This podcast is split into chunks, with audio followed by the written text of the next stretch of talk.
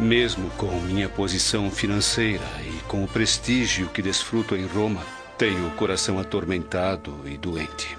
As lições do Evangelho têm sustentado, de algum modo, meu espírito abatido.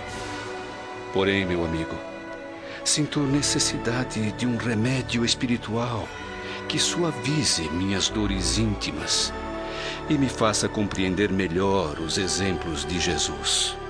Desse modo, irei a Alexandria buscar o consolo desse apóstolo.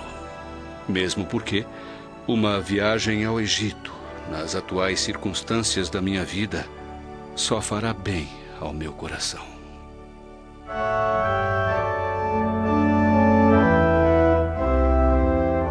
Nos arredores de Alexandria, a filha de Ovídio conquista a melhor e merecida fama de amor e bondade.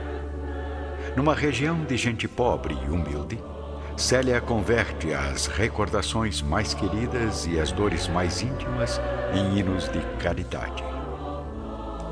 A vida de renúncia e sofrimento oferece a ela um novo semblante, que deixa transparecer nos olhos serenos e brilhantes a pureza indefinível dos que estão prestes a encontrar o reino de Deus. O pequeno enjeitado de Brunehilda, depois de aliviar sua solidão por alguns anos, falece prematuramente, deixando a pobre cristã amargurada e abatida. Certa noite, porém, enquanto se dedica às preces e às meditações, Célia contempla o vulto iluminado de Quinéio Lúcius. Filha querida, não se magoe com essa nova separação de um ente querido. Prossiga na sua fé, cumprindo a missão divina que o Senhor entregou à sua alma sensível e generosa. Depois de perfumar por alguns anos o seu caminho neste mundo, o espírito de Ciro volta novamente ao além para adquirir forças novas. Não desanime pela saudade que tortura o seu coração, pois nossa alma semeia o amor na terra para vê-lo florir nos céus onde não chegam as tristes inquietações do mundo. Não duvido de que todas as dores são enviadas por Jesus, a fim de aprendermos o caminho da redenção divina. Mas qual a razão dessas vidas temporárias de Ciro na terra? Se ele tem vivido no ambiente humano, necessitando ainda das experiências terrestres, por que a morte vem eliminando as nossas esperanças? Sim. São as leis da prova que regem os nossos destinos. Mas Ciro, há alguns anos, não chegou a morrer pelo Divino Mestre no martírio e no sacrifício. Filha, entre os mártires do cristianismo, aos que se desprendem do mundo em missão sacrossanta e os que morrem para os mais penosos resgates. Ciro pertence a estes últimos. Em séculos anteriores, foi um homem cruel, exterminando esperanças e envenenando corações mergulhado depois na luta redentora, renegou as dores santificantes e enveredou pelo caminho cruel do suicídio. É justo então que agora aprecie os benefícios da luta e da vida, na dificuldade de os conquistar novamente para sua redenção espiritual. E o futuro? O que está escrito em seu destino? As experiências fracassadas hão de valorizar o seu futuro de realizações e esforços, em face da dor e do trabalho. Em breve, Ciro saberá encontrar nas provações dolorosas os recursos sagrados da sua elevação para Deus, reconhecendo a grandeza do esforço, da renúncia e do sacrifício. Confortada com as palavras do avô, Célia contempla a seu lado uma entidade de semblante nobre e triste, fitando seus olhos com uma expressão ao mesmo tempo alegre e amargurada. Meu Deus! Não se surpreenda, nem se assuste. Sua mãe, hoje no plano espiritual, está aqui comigo, trazendo o coração bondoso e agradecido.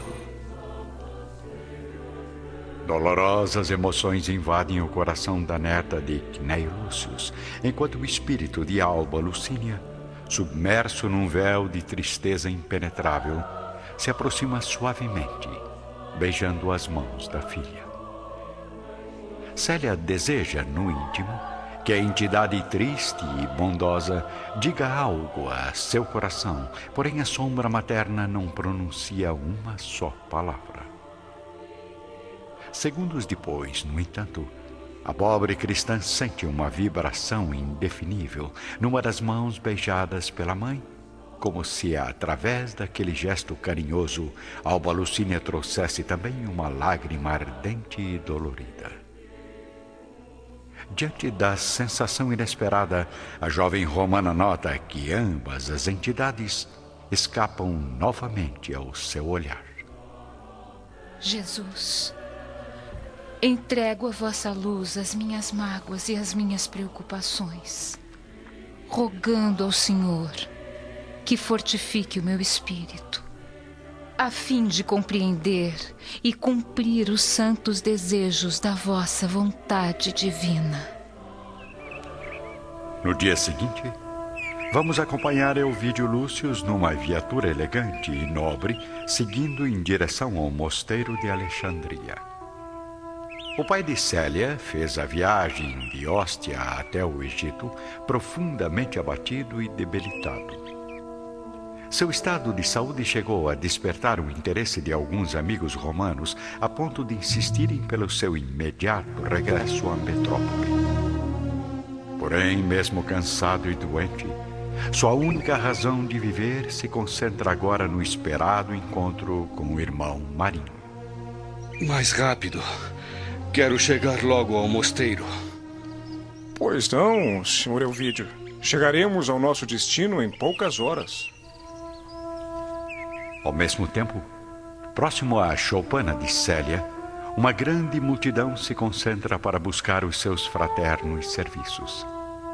São velhinhos desolados à, à procura de uma palavra consoladora mulheres das povoações vizinhas que trazem os filhos enfermos, todos buscando o alívio para os dissabores da vida. A jovem cristã, com seu vulto franzino e melancólico, procura superar os sofrimentos, transformando sua fragilidade em energia espiritual. É então que, no início de uma noite clara e estrelada, Elvídio Lúcius chega ao local da humilde assembleia, procurando se acomodar da melhor maneira entre as pobres criaturas da região. Ali está o irmão Marinho, senhor. Célia, na pureza de seu coração filial, identifica imediatamente a figura do pai, sem conseguir ocultar a emoção que invade sua alma. No entanto, prossegue na palestra, saturada de intensa ternura, comentando sobre os ensinos de Jesus, como se houvesse conhecido pessoalmente o Messias de Nazaré, tal a fidelidade e a vibração da sua palavra. Envolvido na contemplação daquela figura simples e maravilhosa, Euvídio observa o famoso missionário tomado por uma estranha surpresa, pensando consigo mesmo. Essa voz, esse perfil que parece um mármore precioso, esculpido pelas lágrimas e sofrimentos da vida. É estranho, mas se essa criatura vestisse a indumentária feminina, seria a imagem perfeita de minha filha.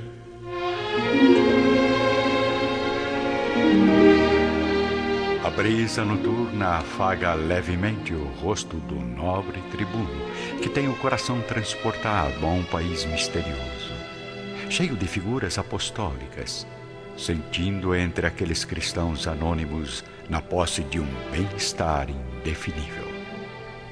Senhor Todo-Poderoso, desde a morte de minha esposa, tenho o espírito mergulhado num véu de amarguras. Nunca mais consegui alcançar a tranquilidade sob o peso de tantas angústias. No entanto, os ensinamentos do irmão Marinho oferecem à minha alma uma profunda esperança.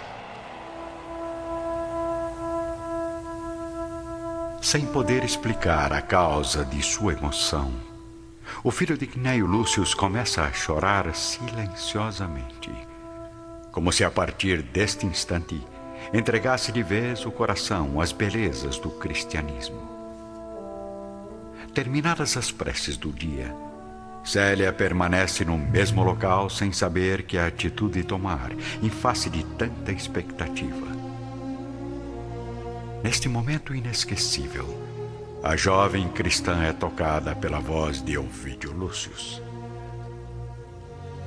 Irmão Marinho, sou um pecador desencantado do mundo que vem até aqui atraído por suas virtudes sacrossantas. Venho de longe. E bastou um momento de contato com a Sua palavra e ensinamentos para que meu coração ficasse reconfortado. Desejaria profundamente ouvir os seus conselhos. Porém, já é tarde e não pretendo aborrecê-lo. A humildade dolorida destas palavras oferece à jovem cristã uma ideia perfeita de todos os tormentos que aniquilam o coração do pai. Euvídio Lúcio já não apresenta o porte firme e autoritário que o caracterizava como cidadão imperial. Os lábios tranquilos do passado ajustam-se agora num sorriso triste e angustiado. Os cabelos estão completamente brancos, como se um inverno implacável houvesse despejado em sua cabeça um punhado de neve indestrutível. Os olhos, aqueles olhos que tantas vezes impuseram em seu rosto uma fisionomia orgulhosa, são agora melancólicos, angustiados, suplicantes. Meu amigo, rogo a Deus que não sejam eliminadas as suas primeiras impressões. É em meu nome que lhe ofereço minha humilde choupana. Se desejar, pode ficar comigo, pois terei uma grande honra em receber a sua presença generosa. Enquanto isso, bem longe, na residência de Ovídia e Caio Fabrícios. Ai, pelos deuses, estou tão preocupada. Desde que papai partiu para Alexandria, não recebi mais nenhuma notícia. Fique tranquila, Elvídia. Meu velho amigo sabe muito bem se defender em terras estranhas. É. Há alguns anos atrás, acredito que sim. Porém, ultimamente, seu estado de saúde não suporta mais tantas aventuras. Pois então, deixe Elvídio Lúcius viver o seu último sonho, sua última esperança neste mundo. Só espero que ele volte com vida. Conheço seu pai tão bem, ou até mais que você, minha esposa. E posso dizer com certeza: Elvídio não irá morrer antes de reencontrar Célia. De volta a Alexandria, em poucos instantes, Célia acomoda o pai num leito humilde e limpo. Guardando na alma uma profunda alegria, a jovem cristã leva ao tribuno surpreso um prato de sopa e um copo de leite puro que confortam seu organismo. Depois, Oferece os remédios caseiros, manipulados por ela mesma, com enorme satisfação. De vez em quando, Elvídio contempla a figura frágil e bondosa do irmão Marinho com o mais profundo interesse, cultivando a impressão de que o conhece há muito tempo. Cheguei ao cristianismo como um náufrago após as mais ásperas derrotas do mundo. Sinto que o Divino Mestre endereçou à minha alma todos os apelos suaves da sua misericórdia. No entanto, eu estava surdo e cego, dominado por lamentáveis desvios. Foi preciso que uma avalanche desabasse em meu lar e sobre o meu destino, para que no ventre da destruição conseguisse romper as muralhas que me separavam da luz divina. Que Deus esteja convosco, meu amigo. Jamais confiei a alguém os acontecimentos vergonhosos da minha vida. Mas sinto que você, apóstolo de Jesus e seguidor do Mestre, poderá compreender minha existência me auxiliando a raciocinar através das leis do Evangelho. Nunca, em parte alguma, deixei de experimentar alguma dúvida em minha mente. Aqui, porém, sem saber porquê, experimento uma tranquilidade desconhecida.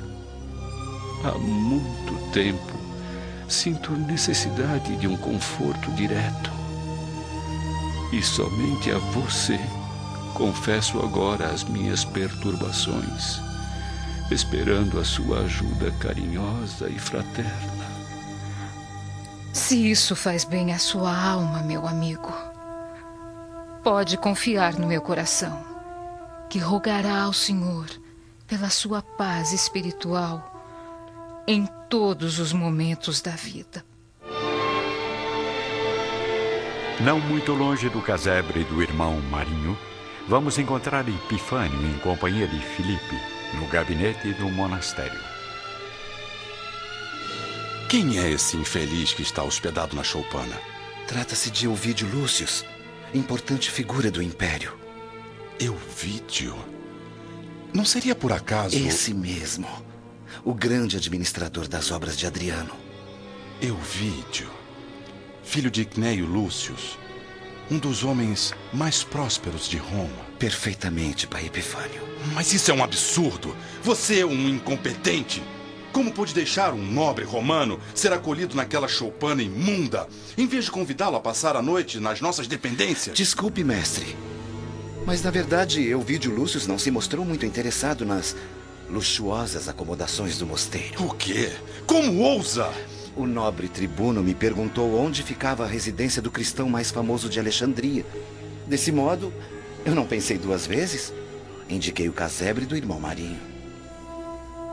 De volta ao pequeno aposento, sem saber o motivo de sua confiança, Elvídio Lúcius começa a narrar a triste história da sua existência.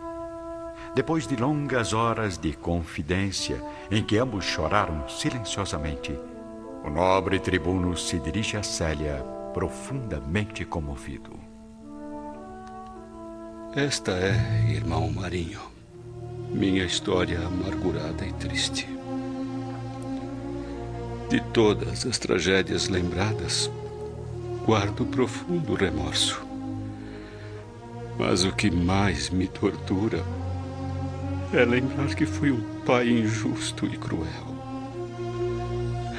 Um pouco mais de calma e um pouco menos de orgulho seriam suficientes para chegar à verdade. Afastando as vibrações negativas que pesavam sobre o meu lar e o meu destino. Relembrando esses acontecimentos, ainda hoje me sinto transportado ao dia terrível em que expulsei do coração a filha querida. Desde que me certifiquei da sua inocência, eu a procuro ansioso por toda parte. Porém, parece que Deus, punindo meus atos condenáveis, entregou meu espírito aos supremos martírios morais para que eu compreendesse a gravidade do erro. É por isso, irmão, que me sinto réu da justiça divina, sem consolação e sem esperança. Tenho a impressão de que para reparar meu grande crime, terei de andar como o judeu errante da lenda, sem repouso e sem luz no pensamento. Pela minha revelação sincera e amargurada, compreende agora que sou um pecador desiludido de todos os remédios do mundo. Por isso, resolvi apelar para sua bondade, a fim de que me proporcione um alívio. Você, que tem iluminado tantas almas, tenha piedade de mim, que sou um náufrago desesperado. As lágrimas abafam a voz de Ovídio Lúcius. Célia também ouve com os olhos molhados, sentindo-se tocada em todas as fibras do seu coração meigo e afetuoso. Por um momento, deseja se revelar ao pai, beijar suas mãos, dizer que está feliz em reencontrá-lo. Quer afirmar que sempre o amou e que esqueceu o passado doloroso, mas uma força misteriosa paralisa o seu impulso. Meu amigo, não se entregue ao desânimo e ao abatimento. Jesus representa toda a misericórdia divina e há de confortar seu coração. Creia e tenha esperança na bondade infinita do Messias. Mas eu sou um pecador que se julga sem perdão e sem esperança. Todos somos pecadores neste mundo, meu amigo. Quem poderá dizer nunca errei? No oceano de sombras em que vivemos. Deus é o juiz supremo e, na sua misericórdia, não pode cobrar aos filhos uma falta inexistente. Se sua filha sofreu, houve em tudo uma lei de provações que se cumpriu conforme a sabedoria divina. Não. Nem tudo é assim tão simples, irmão Marinho. Pois então abra seu coração. Revele tudo o que está angustiando o seu espírito. A minha filha era bondosa e humilde, carinhosa e justa. Além do mais, sinto que fui impiedoso. Por isso experimento agora as mais rudes acusações da própria consciência. Enquanto isso, no gabinete de Epifânio. Então, o irmão Marinho se julga ser o cristão mais famoso do Egito. Os milhares de seguidores que já o visitaram nos últimos anos são a maior prova disso, meu pai. E eu, que tanto trabalhei para alcançar o reconhecimento do céu e da terra, vejo a minha instituição cada vez mais desprezada pelos seguidores de Jesus. Os verdadeiros cristãos estão lá fora, mestre, entregues ao sofrimento e aos martírios da vida, dependendo da nossa palavra de fé e conforto. Se permanecermos aqui dentro, acomodados em nossas palestras e reuniões secretas, jamais semearemos a lição sagrada do profeta. De onde tirou essas ideias, Felipe? Como se atreve a questionar as regras e a tradição da nossa comunidade? Me desculpe, pai Epifânio. Eu apenas gostaria de dizer. O operário de Deus não tem direito de gostar. Apenas deve obedecer e amar o Todo-Poderoso.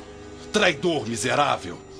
Agora eu compreendo de onde tirou essas ideias absurdas?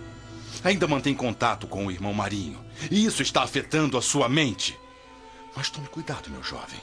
Se continuar a espalhar suas convicções polêmicas entre os demais irmãos, será terminantemente expulso da congregação. Na choupana de Marinho, o clima é de profunda comoção e de lembranças amargas. Se a visse, irmão, naquele dia trágico e doloroso, concordaria que a minha pobre Célia era como uma ovelha imaculada caminhando para o sacrifício. Jamais esquecerei o seu olhar desesperado ao se afastar do abrigo doméstico. Recordando esses, esses fatos, me vejo como um tirano que, depois de se entregar a todo tipo de crimes e pecados, andasse pelo mundo mendigando a própria justiça dos homens para aliviar o espírito.